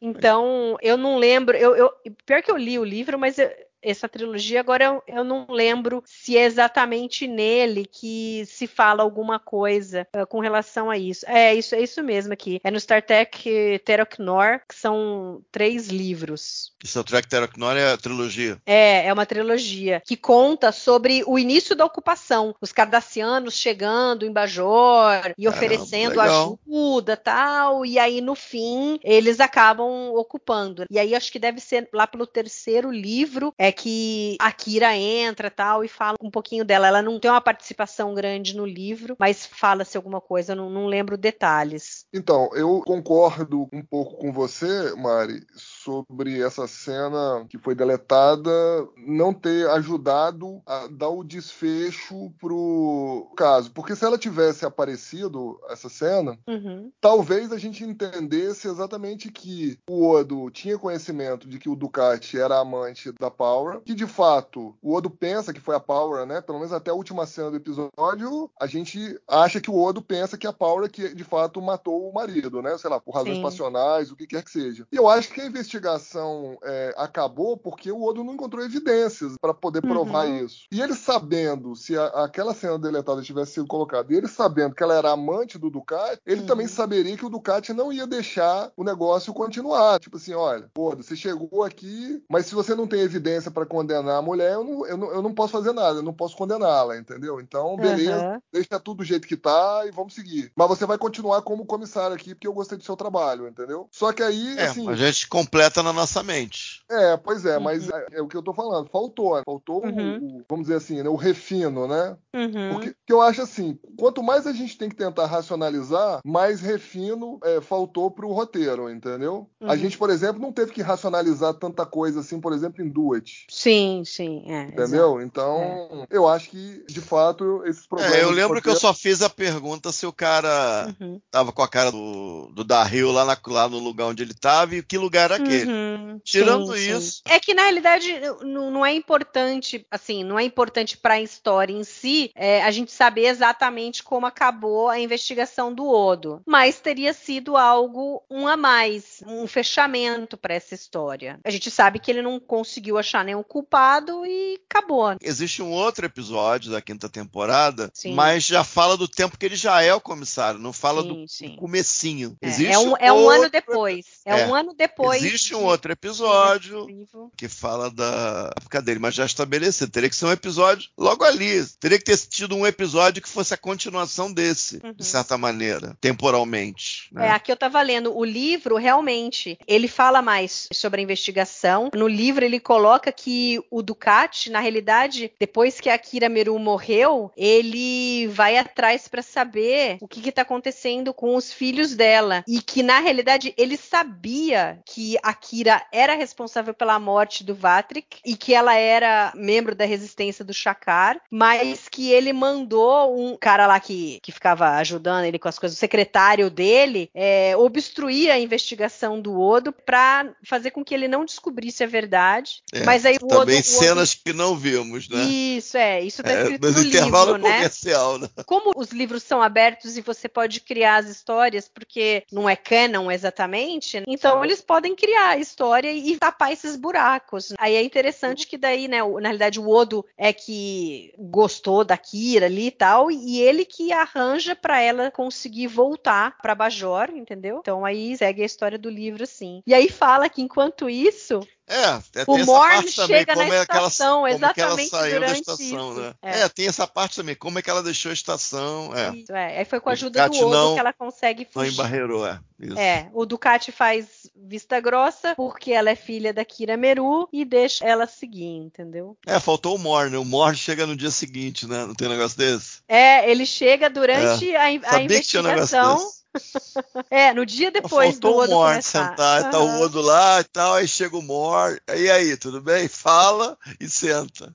Ele falava, ele parou de falar quando- depois que a ocupação acabou, viu? Aham. Agora, o. Mark Alan Shepard participa, né? Ele é um residente humano ali que não foi acreditado ali. Ou seja, ele participou, mas não como Morn. Que bonitinho. Aham. E aí, mais alguma coisa, galera? Eu acho que a gente passou por tudo, não? Tem alguma coisa que faltou aí? É, é, quando Ou era Castanha? criança, nos anos 70, passava algumas séries policiais na TV Tupi. Ah, sim. Aham. Aí passava muito Columbo. Aí tem duas coisas do Columbo aqui. Uma é aquela quando o cara faz um monte de pergunta pra você, a Mariana, tal, tal, tal, tal, tal, qual era a cor do negócio, por quê, não sei, aí o cara tendo embora, chega na porta, tem mais uma coisinha que eu gostaria de perguntar. E a outra é uma o senhor está suspeitando de mim? Não, não, é apenas uma investigação de rotina, essas duas coisas. O, o Columbo falava, falava isso todo episódio. Todo episódio ele falava isso. E o Peter Alan Fields, ele escrevia roteiro né, pro É. Colombo. Não creditado, uma coisa assim, não é? Isso. É, eu não sei, exato, eu não sei se teria que pegar outra fonte para ver que história é essa de não ser acreditado. Por que que não seria? Mas Não, é, mas- tudo que eu ouvi, sim, que ele escrevia Colombo. Não, então, o que que acontece? É O veteraníssimo Fields- mesmo. É, porque o Peter Alan Fields, ele era advogado, entendeu? Ah, tá. E aí, cara, ele escrevia, ele fazia uns bicos de escritor porque ele gostava, gostava muito de escrever. E aí, é, ele escreveu para diversas séries de TV americana sem crédito, porque ele não tinha lá o, eu não sei como é que chama, é PGA, eu não sei como é que chama o, o registro, né? Registro é WGA, Isso, é. Isso, é isso aí. Ele não tinha o WGA, entendeu? Ele precisava tirar o WGA e ele não tinha. Que picareta, caralho. Entendeu? Então ele escreveu algumas coisas sem crédito. Gostei, eu não sabia disso não. É bom, gostei, valeu. Entendeu? Satisfez é- minha curiosidade. Então, e, e você vê que os episódios que ele escreve, o Peter Alan Fields, tem a carinha dele, né? Você vê que é, que é a carinha dele. É, durante essas duas primeiras temporadas, você vê, assim, quando os roteiros são dele mesmo, né? Tem, tem uns que tem pouca intervenção do Aira ou de outros escritores. Esse, por exemplo. Então, assim, você vê que tem a carinha dele. Não sei se, de repente, até isso, de fato, acabou culminando com a saída dele da série, né? Nessa, no final dessa segunda temporada.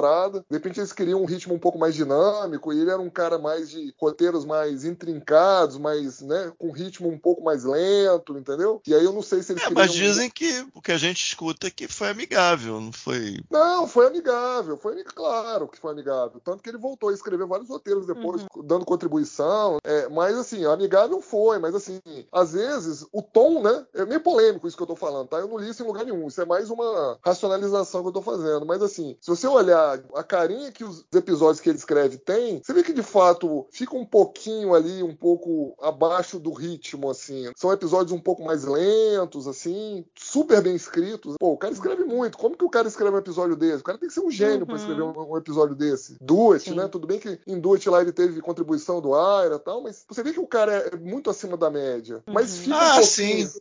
fica um Provavelmente pouquinho- sim. Então, fica um pouquinho do ritmo, né? É, para um cara como eu, que eu gosto de coisa devagar, que acaba, eu acaba sendo excitante, o cara que sabe fazer devagar e sabe fazer gostoso, me entreguei agora.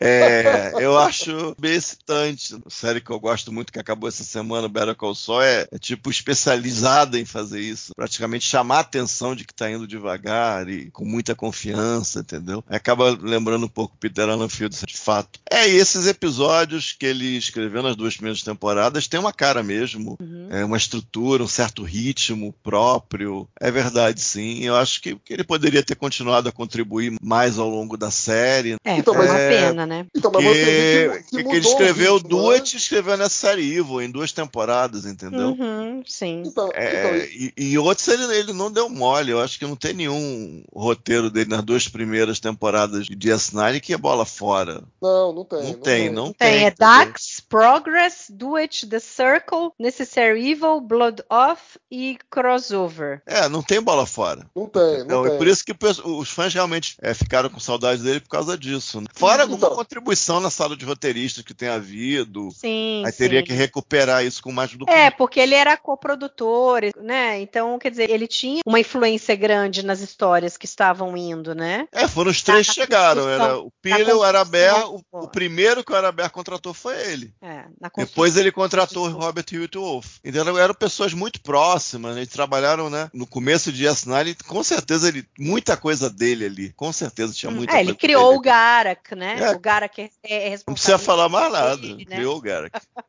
Entendeu? E com aquele jeitão de espião, né? Bem velha Uhum. guarda, né? A E ele não escreveu o Past Prologue. Ele não tem crédito no Past Prologue. Quer dizer, ele criou o personagem, mas ele não escreveu o episódio onde o personagem chega pela primeira vez. É, Nem, o- The, nem The Wire, que é no final dessa temporada, que é o próximo grande episódio do Gara, e que ele não, não escreveu. Então, quer dizer. Então, mas, criou- mas de forma geral, a sala de roteiristas nas séries do Aira eram muito colaborativas. Sim. Era, Sim, era um brainstorming, claro. né? Claro, É. claro. Então a gente até vê isso, né, no documentário, né, What We Left Behind, né, que é um negócio Aham. muito colaborativo. Né? É, é É. como se fosse um brainstorming, né? Claro que tem alguém que vai pegar no final e vai aparar, né, o, o- Uhum. como eles dizem, né, vai aparar o episódio, né? A escrita. Mas ali, as ideias ali sempre foram muito colaborativas. Quando o Romu chegou em Deep Space Nine, e ele citava isso, né? Porque ele, ele interagia muito com os fãs, né? O, o Ron Moore, na época lá de América Online, né? Ele tinha como se fosse um. Uma, abriu umas salas de chat para conversar.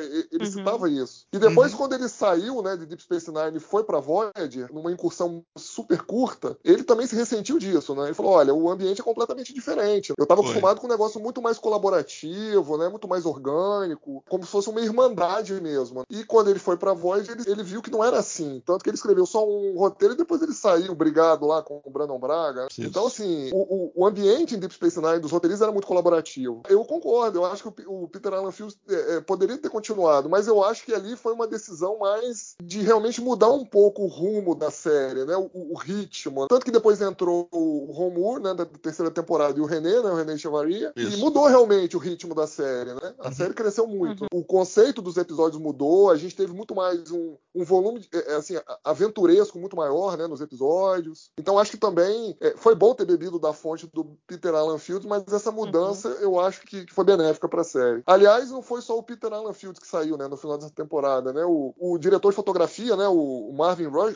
ah, também tá. saiu no final da é que tinha temporada. um cara chamado James Crocker que ele foi da sala no na segunda temporada, de James é, Crocker. É, ele só ficou Crocker, na segunda. É, o James Crocker, ele até contribuiu bastante, né, para a criação do Dominion. O Sim. Fernando tinha, até comentado que eram quatro, né, no, no episódio do podcast passado tal, é, da criação do um, domínio. Um é o James Crocker. É, um é o James Crocker, que ele acabou esquecendo de comentar. Na hora o microfone estava fechado, eu falei, mas não saiu, né? Então é bom deixar esse registro aqui. O James Crocker foi o quarto ali, né, que ajudou na concepção do domínio. Mas foi boa, essa mudança acabou ajudando. E, e o Marvin Rush saiu, né, da, como. Foi pra Voyager. Da... Exatamente, foi pra Voyager. E o Porque... Jonathan West veio da nova geração pra Just Nine. Isso, exato. Muito bom. Vamos para as notas, então? Que notas? Ah, esse é quatro estrelas. Esse é um dos melhores episódios da série. É especial e nunca fica velho, nunca fica. Sempre você encontra alguma coisa nova no cantinho do episódio que você nunca reparou. É show de bola. Personagens inesquecíveis, muito perto do topo o tempo inteiro. Grandes atores, roteiro inspirado, direção inspirada, direção de arte, fotografia. Que não fica velho, né? É... você pode né, refilmar com alguma lente mais moderna, entendeu? Mas o nível artístico atingido aqui nunca vai envelhecer. É, é tão bom assim. Grande episódio. Para você, Ale. Eu concordo com o que o Luiz falou, concordo com ele, com você, nas fortalezas do episódio, mas eu acho que não dá para esquecer esses pormenores que a gente conversou, né? Dos probleminhas que a gente teve ali para fechar o roteiro, e aquelas cenas ali um pouco apócrifas ali, né, da tentativa de segundo atentado com o Quark, com o travesseiro. é, não dá, né? É, não dá, né? Não dá. Tá bom. Então eu, eu dou 3,5, né? Porque se eu dei 4 para Duet e Duet não teve falhas, eu não uhum. posso dar a mesma nota para esse que teve as suas falhas. Né? Mas é um excelente episódio, né? No 3,5 não desabona um episódio, né? Nós estamos falando de um episódio quase, quase perfeito. Uhum. E assim, é, eu preciso destacar realmente a, a, direção, né? De fotografia e a direção do, do episódio. Tanto a direção artística como a direção técnica, né? Do James L. Conner. Realmente o James Elcon é um cara diferente. É um cara diferente. Então, 3,5. É, eu fico com o Castanha, vou de 4, por tudo que ele levantou Tem mais algum aí. James Elcon aí nessa temporada? Nessa temporada? Deixa qual eu foi ver. Qual foi a Tem mais algum do James, James Conway nessa temporada? Nessa temporada não tem não, porque ele voltaria ah, não, né? em The Way of the Warrior, na quarta temporada. Tá, tudo bem, tudo bem, tranquilo. Isso, é, é isso Segue mesmo. O, o episódio é, embora tenha esses pequenos detalhes, eu acho que ele chega quase à perfeição. Tá dentro do meu top 12 episódios que a gente fez é, lá no TB. Se vocês quiserem, procurem lá no YouTube do Trek Brasílias que vai estar tá lá. Eu gosto demais. É, é o Odo, é Kira, é Ducati, não tem como dar errado. É muito bom episódio mesmo. Obrigada, Castanha. Obrigada, Alexandre, por essa conversa. A gente já tá batendo aqui, não sei o editado final quanto vai ficar, mas já deu duas horas de gravação, vai bater duas. do tanto que a gente é, falou aqui. É... Acho que mostra como o episódio é bom, como a gente fica contente em conversar sobre ele. Né? Uhum. Então, obrigada pela participação de vocês, por essa conversa. Quero agradecer você que está nos escutando. Não deixe de comentar na página do Trek Brasilis, no YouTube. A gente quer saber o que, que vocês estão achando, diga o que acharam do episódio, qual que é a nota para Necessary Evil. É, muito obrigada e daqui 15 dias a gente está de volta. Um abraço.